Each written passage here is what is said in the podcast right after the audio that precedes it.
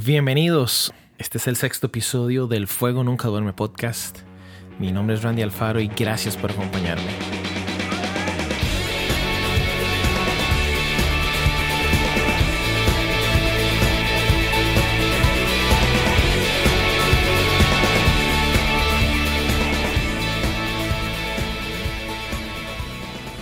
Bienvenidos. Este es el sexto episodio del Fuego Nunca Duerme podcast. Gracias por acompañarme nuevamente. Sabes, en este tiempo de pandemia eh, me he topado con la tentación más grande de mi vida.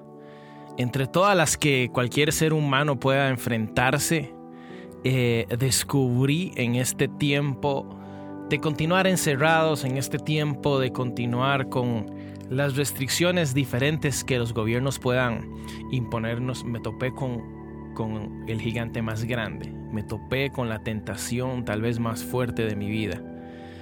Y pareciera que al inicio de toda esta situación no sabíamos cuánto iba a durar, cuánto iba a permanecer y, mira, ya casi vamos para un año.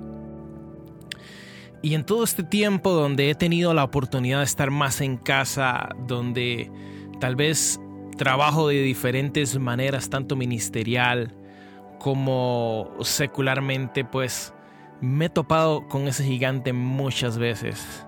Es increíble cuánta fuerza tiene esta tentación. Y sé que muchos la han vivido, sé que muchos están enfrentándose con ella. Es una tentación que si te descuidas eh, te puede hundir, te puede hincar frente a ella y destruirte en cuestión de segundos, puede sepultar tu futuro en cuestión de segundos. La he visto cara a cara, le he visto sus ojos y, y es fuerte, es, es casi invencible, tiene una fuerza, tiene un ímpetu que lo puedes sentir constantemente. Y amigos, quiero decirles que la tentación más grande con la que he tenido que lidiar es la tentación de dejar de soñar. La tentación de verme envuelto en una desesperanza tan fuerte que me quite mi capacidad de soñar. Esa es la tentación más fuerte que he vivido. Eso es lo que está golpeando mis horas de sueño, eso es lo que está apareciéndoseme a la vuelta de la esquina constantemente y es que verdaderamente este tiempo nos ha querido encapsular en un lugar como el lugar donde vivía Mefiboset en Lodebar donde no hay sueños, donde no hay un futuro provechoso, donde no hay esperanza. Y eso es lo que nos quiere arrodillar y es, ese espíritu, es esa tentación de no querer luchar más por nuestros sueños, estar cansados en un mundo de desesperanza, en un mundo donde pareciera que nuestro propósito ha sido tan nublado que ya no queremos luchar. Estamos frente a una ola gigantesca y tenemos que subirnos en ella o nos destruirá. Sabes, si yo quiero decirte esta palabra, esta palabra tocó mi corazón cuando estaba en medio de, de, preparar todo esto, dice así en Salmos 126, cuando el Señor hiciere volver la cautividad de Sión, seremos como los que sueñan. Cuando Dios hablaba esta palabra a mi corazón, me doy cuenta de que el soñar está muy ligado a tu capacidad de no tener ninguna cautividad en tu vida. Vamos a ver si lo puedo decir mejor. Tu capacidad de soñar está completamente ligado al nivel de libertad en la que te mueves. Dice la palabra, te lo quiero leer nuevamente, cuando el Señor hiciere volver la cautividad de Sión. seremos como los que sueñan. Es decir, cuando la cautividad es quitada de tu vida, entonces en ese momento es cuando eres capaz de soñar.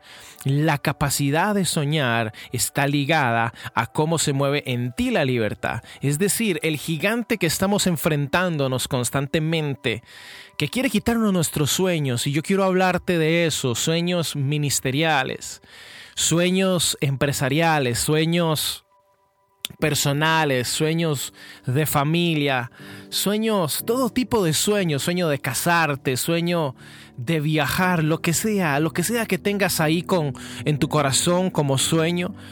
¿Cómo está costando en este tiempo enfocarnos en esa área tan importante que son los sueños? ¿Cómo estamos nutriéndolos? ¿Cómo estamos dándole vida. Algunos han muerto, algunos hay que resucitarlos, algunos hay que darle ese, ese CPR o esa respiración artificial para que puedan resucitar y algunos están ya en sus últimos latidos, pero si hay algo que todos podemos concordar es que difícil se nos está volviendo soñar en este tiempo. Qué difícil para la persona que alguna vez soñó en su corazón tener una empresa, tener un negocio familiar. Qué difícil está aquella persona que Dios le habló en su corazón o le habló a través de un hombre de Dios, una mujer de Dios, de que pronto vendría esa persona que pasaría a la par tuya el resto de tu vida. ¿Cómo cuesta? Qué difícil se ha vuelto luchar contra la, la nube de desesperanza que está en este momento envolviendo las naciones, la tierra, todo el universo. Hay una capa de desesperanza tan densa, tan fuerte. Y súmele las noticias que nos pueda bombardear la multimedia, las redes sociales, etcétera, de desempleo, de muertes por COVID, no sé, crisis financiera, etcétera, tenemos que ver cómo sobrevivimos y y esto es lo que yo sentí en mi corazón que Dios me hablaba. Yo quiero darte dos porciones bíblicas y la primera es en Salmo 126 que ya lo dijimos, ya lo hablamos. Acerca de la cautividad, la cautividad te imposibilita soñar, la cautividad retiene, es algo que te mantiene en un lugar estático sin, sin, sin tener una capacidad de progresar.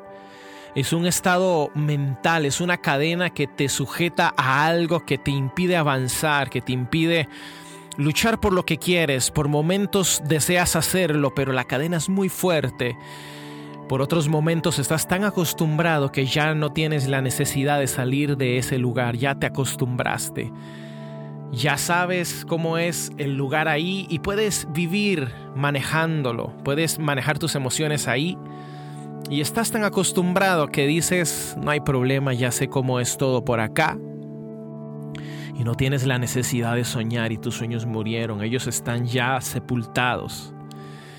Ellos están bajo tierra, ya no abren los ojos, ya no respiran, ya se te olvidó. Te sobrecogió lo que está sucediendo en nuestro, en nuestro tiempo y, y decidiste dejar de luchar. Y sabes, no te juzgo, puede ser que hay momentos donde las circunstancias verdaderamente nos empuja a ya no tener ganas de soñar. Puedo hablarle a esa persona que su matrimonio se tornó en la peor pesadilla, ya no deseas restaurarte, ya no sueñas con que algo bueno salga de eso, ya no sueñas con con un proyecto de vivienda porque estás tan endeudado. Ya no sueñas con el amor de tu vida porque no tienes tiempo ni para socializar. Las burbujas están en tu casa, están en tu entorno, ya no tienes ningún espacio social, no puedes conocer a nadie más que por internet.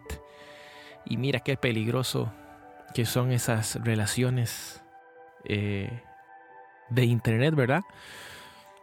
Y puede ser que hayan circunstancias verdaderas que te quiten la capacidad o ya no deseas soñar, ya estás harto o harta de soñar, pero creo que hay algunas personas que todavía queremos seguir adelante, todavía soñamos con lo que Dios ha hablado, Todavía soñamos con el ministerio que Dios habló.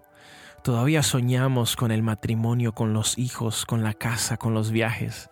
Todavía soñamos con impactar una ciudad. Todavía soñamos con tener visiones de ayuda social, comedores, eh, ayuda a los niños. Todavía soñamos con, con, con, que Dios nos bendiga, nos prospere, nos dé esa empresa, ese negocio familiar. Eh, todavía habemos personas que queremos seguir soñando.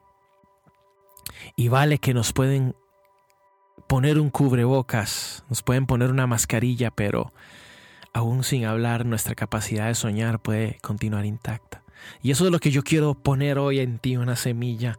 Cuando el Señor hiciere volver la cautividad de Sión, seremos como los que sueñan.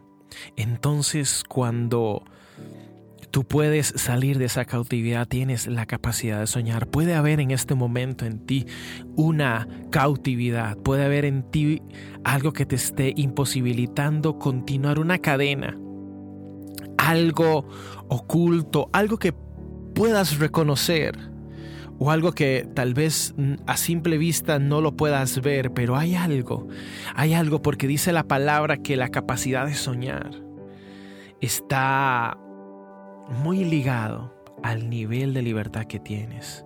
Si eres una persona que no eres libre, difícilmente vas a poder soñar, difícilmente vas a poder conquistar eso que quieres. Y, y creo que tenemos que, que empezar a crear hábitos en nuestra vida para generar esa libertad. Tenemos que empezar a hacer cambios muy fuertes y drásticos para alcanzar esa, esa libertad. Yo quiero decirte algo, muchos tal vez hayan escuchado esto en alguno de, de las predicaciones o de mis mensajes, pero cuando yo me casé, eh, todos saben que esa vida matrimonial que uno empieza siempre es una adaptación increíble. Es algo de cambio, es algo de, es un choque de fuerza, son dos estilos de vida diferentes que se están uniendo para crear uno solo. Y cuando yo era joven y soltero, básicamente en esa etapa de colegial y todo eso, era un desordenado increíble era la persona más desordenada de la vida. Yo podía tener esa silla donde acumulaba una montaña de ropa sucia, de una ropa que yo eh, no sabía cuál estaba limpia, cuál estaba disponible para ponerse, cuál estaba... No doblaba nunca mi ropa, tenía closet y ese closet pasaba vacío, pasaba con cosas, con adornos, con un montón de cosas excepto con ropa doblada y yo podía estar en mi casa, quitarme las medias, tirarlas por allá donde cayeran, tirarlas en esa silla que acumulaba ropa. Yo no sabía qué era lo que estaba disponible, limpio para ponerme. Era un completo desastre. Yo podía tirar una media en el suelo y pasar tres días esquivándomela al entrar a mi cuarto sin juntarla, sin recogerla. Así era yo.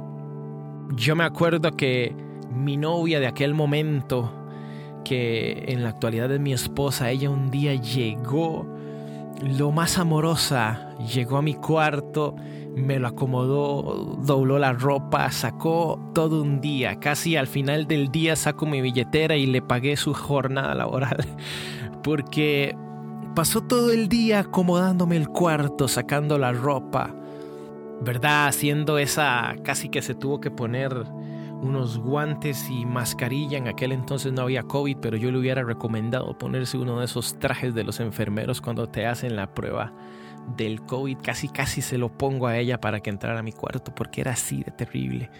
Me acuerdo una vez que yo entraba a mi cuarto y yo decía, ¿qué es este olor en mi cuarto? No lo digo con orgullo, obviamente. Eh, yo entraba y decía, ¿qué es este olor en mi cuarto? Y buscaba por todo lado y había en una esquina una media eh, que estaba prensada con la pata de mi cama en, en, una esquina que yo no sé cuánto tenía esa media ahí. y, y, recuerdo que en aquel entonces yo era un skate, entonces usted puede imaginarse eh, la calidad de media que era, casi era un material radioactivo. En la puerta de mi cuarto casi podían poner eh, peligro, ¿verdad? No pasar.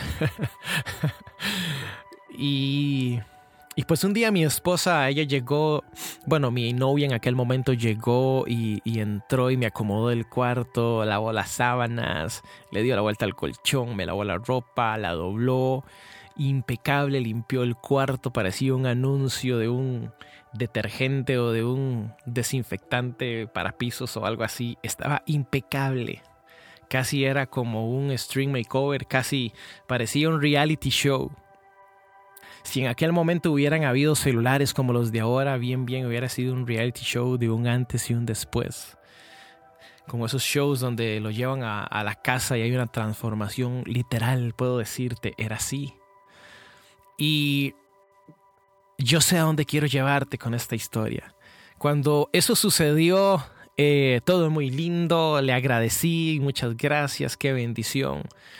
Pero arreglar el cuarto no, no arreglaba el problema. Un día de tener mi cuarto limpio no arreglaba mi problema interior, no arreglaba lo que pasaba dentro de mí. Ese cuarto duró ese día, lo celebramos dos, tres días y ya al cabo de una semana volví a ser el chiquero en el que yo vivía. ¿Y por qué te digo todo esto? Porque quiero volver al tema del matrimonio. Cuando se casan las personas, son dos mundos, son dos vidas totalmente diferentes.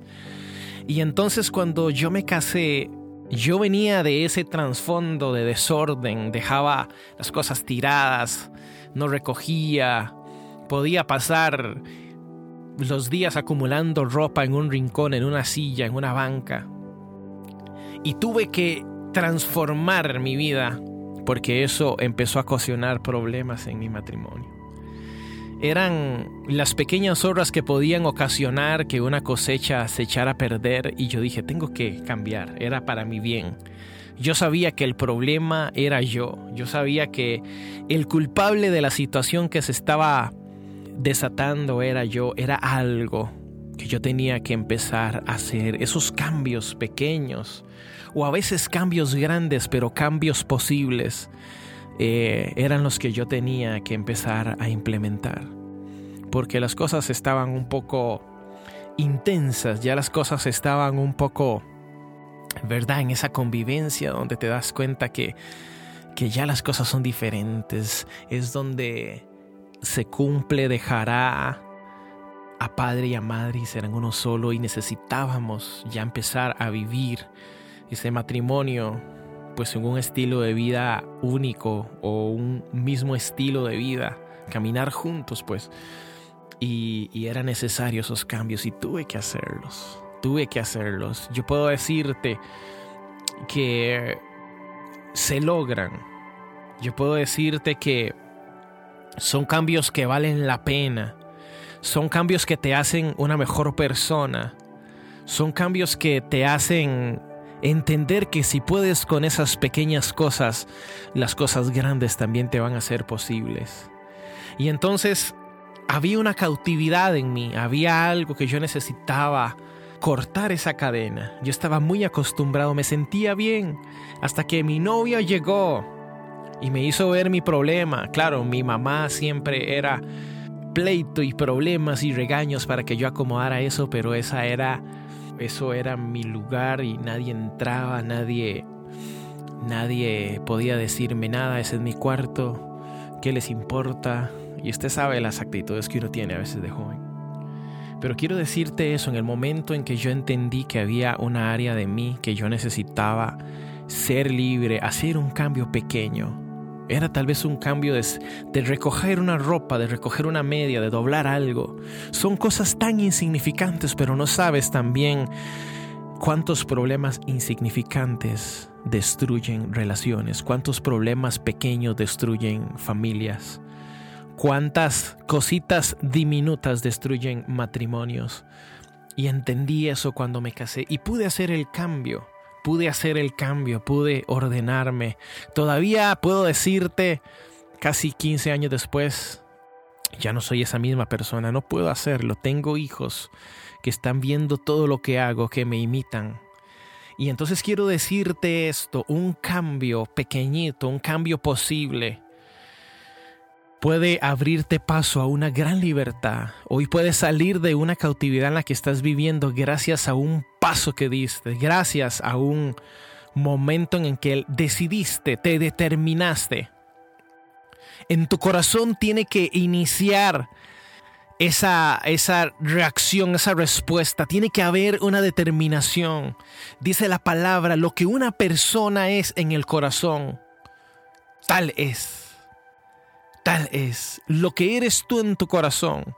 Por eso engañoso es el corazón más que todas las cosas. Y dice, y sobre toda cosa guardada, guarda tu corazón porque de él mana la vida. De ahí es donde todo se origina. Si puedes originar en tu corazón ese cambio, entonces tu vida puede reproducirlo. Ese es el primer paso para salir de la cautividad. Es ese primer paso que no le toca a Dios. Puedes pedirle ayuda, puedes bajar a los ángeles, puedes hacer lo que puedas hacer, pero te toca a ti. Es una realidad. Dios te puede ayudar, lo hará, lo hace, lo sigue haciendo. Pero hay algo que te toca, hay algo que te toca hacer. La palabra dice, someteos pues a Dios, resistid al diablo y huirá de vosotros. Someterse y resistir es lo que te toca a ti. Puedes decir, Señor, ayúdame a someterme o puedes decir, ayúdame a resistir Dios. Y Dios lo hará. Pero hay una parte que te toca. Hay una parte que te toca. Es como cuando José está frente a la esposa de Potifar y ella está desnuda. Él no dijo, Dios, ayúdame. No. Él salió corriendo. Es lo que le tocaba a él. Dios Dios pudo haberle ayudado, Dios pudo haber hecho que él resistiera, que no cayera en la tentación, pero si él se quedaba ahí, la historia hubiese sido otra, lo que a él le tocaba, lo que estaba bajo su responsabilidad era huir. Y esto es lo que quiero también dejarte por semilla.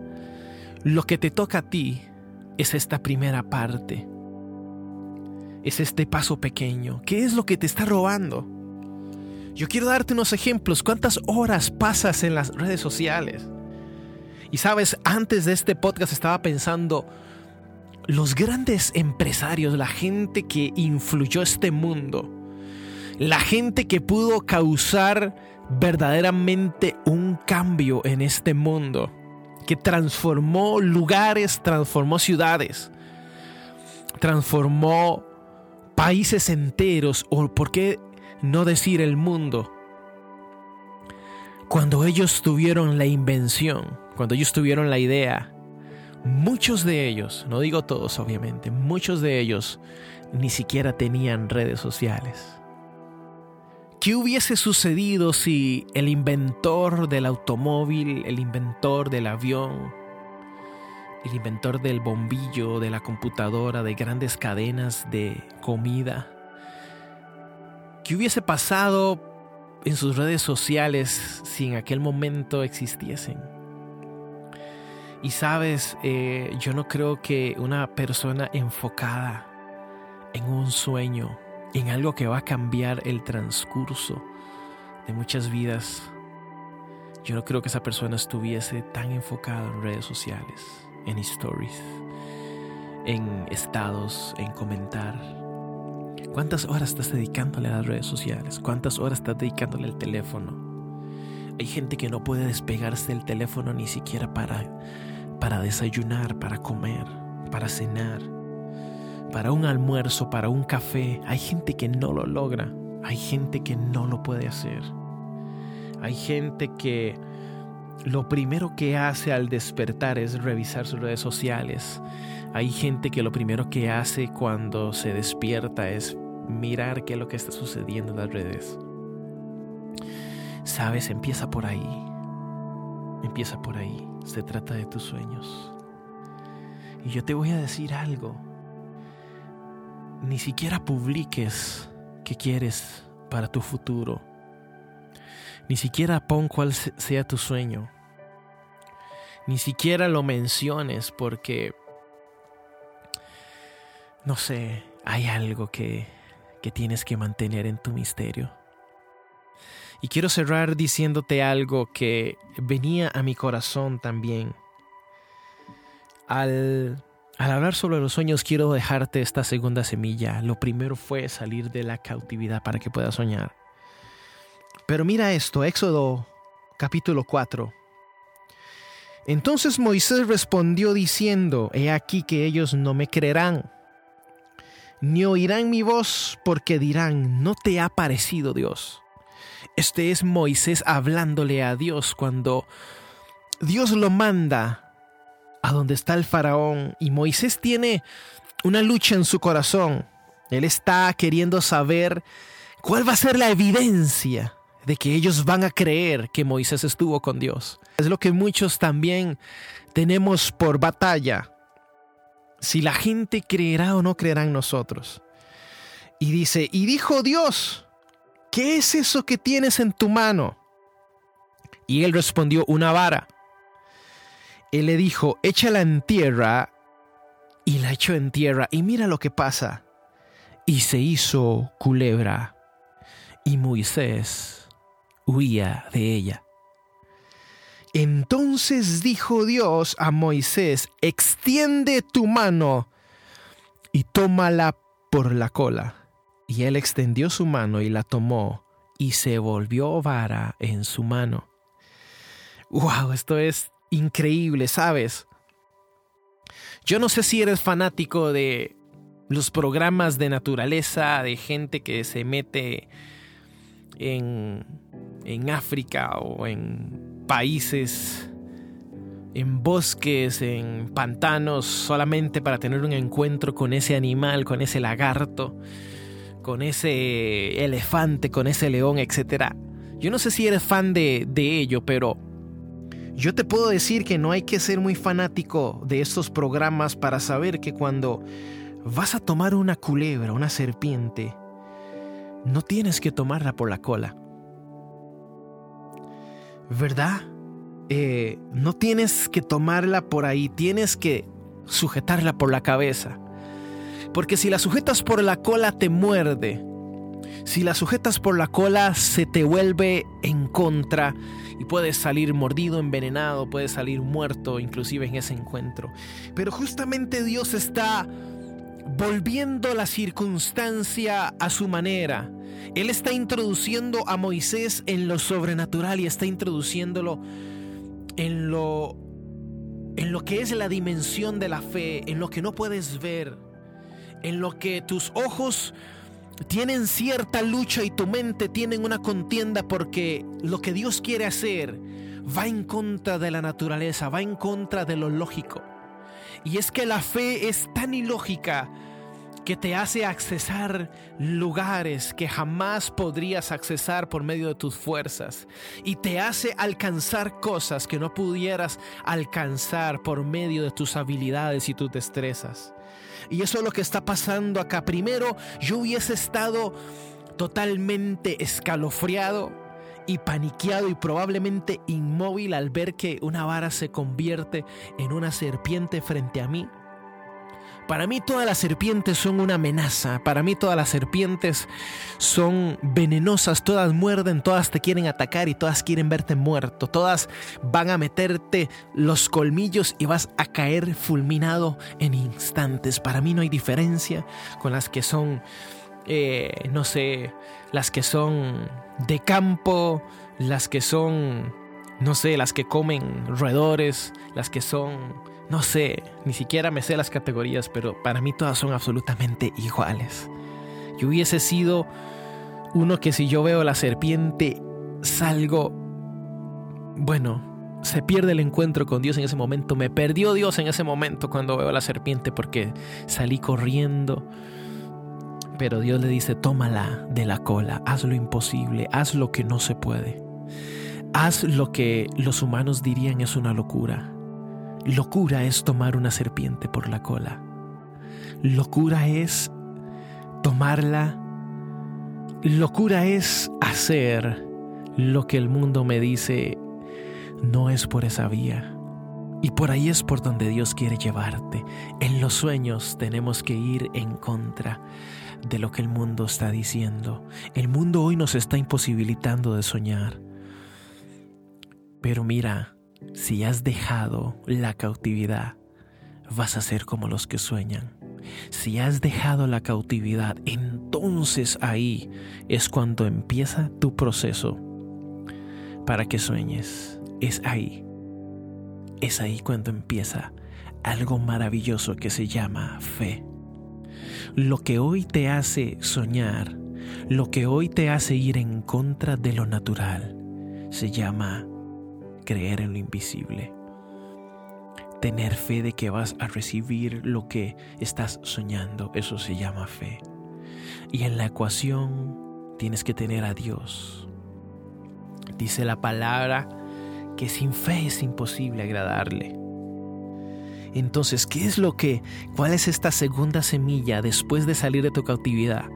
La segunda semilla sería, cree por lo imposible. Cree por lo que todos dicen no se puede alcanzar. Yo quiero ser de la generación que 20 años adelante, en un futuro de 20 años, en un futuro de 40 años, pueda decir, yo estuve en esa pandemia del 2020, del 2021, y pude soñar. Hoy soy producto de que soñé en medio de una pandemia. Yo quiero decirte algo, yo quiero decirte algo, si puedo cerrar con algo este podcast, y si pudiera tenerte frente a frente y verte a los ojos, quisiera decirte, vuelve a soñar. Vuelve a creer en lo imposible.